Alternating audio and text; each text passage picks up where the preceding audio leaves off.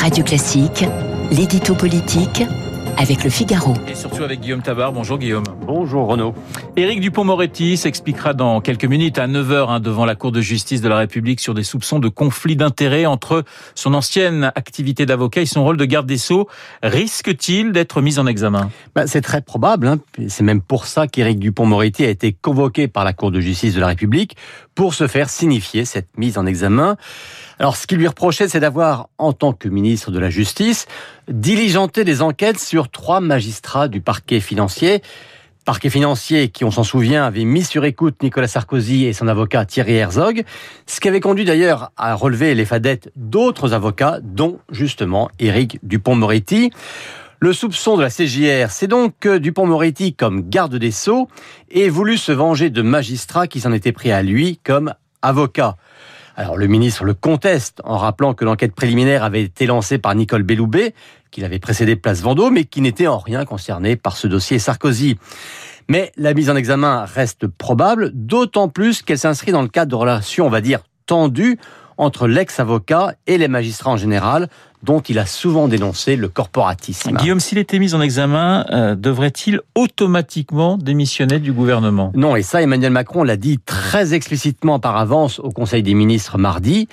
La justice est une autorité, ce n'est pas un pouvoir, a rappelé le chef de l'État, et je ne laisserai pas la justice devenir un La justice ne se fait pas dans la presse, a-t-il également ajouté, euh, pour justifier son renoncement à ce que l'on appelle la jurisprudence baladure. On l'appelle comme ça parce que l'ancien Premier ministre qui avait eu à gérer des problèmes judiciaires de membres de son équipe, hein, Alain Carignon, Gérard Longuet, Michel Roussin, avait édicté cette règle un ministre en examen démissionne automatiquement.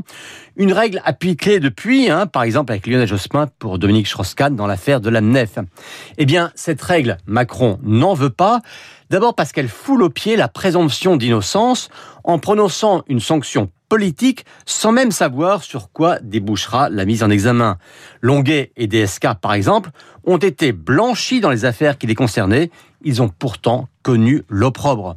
Cela dit, Macron refuse qu'une mise en examen entraîne une démission, mais il avait quand même accepté la démission de trois ministres qui avaient été mis en cause dans des affaires, hein, Richard Ferrand, François Bayrou et Marielle de Sarnez, alors même qu'ils n'avaient pas été mis en examen, ce qui est quand même un paradoxe. Alors une mise en examen serait quand même un, un, sale coup pour Éric Dupont-Moretti. Bah oui, dans la mesure où elle frapperait un garde des Sceaux déjà affaibli.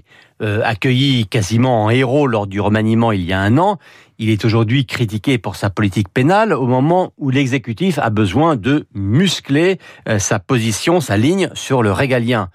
Ses passes d'armes avec Gérald Darmanin ont aussi laissé des traces, et puis surtout il a totalement raté sa campagne régionale. Alors une mise en examen en plus, même s'il n'en paye pas le prix institutionnel, aurait quand même déjà pour lui un prix politique. L'édito politique signé Guillaume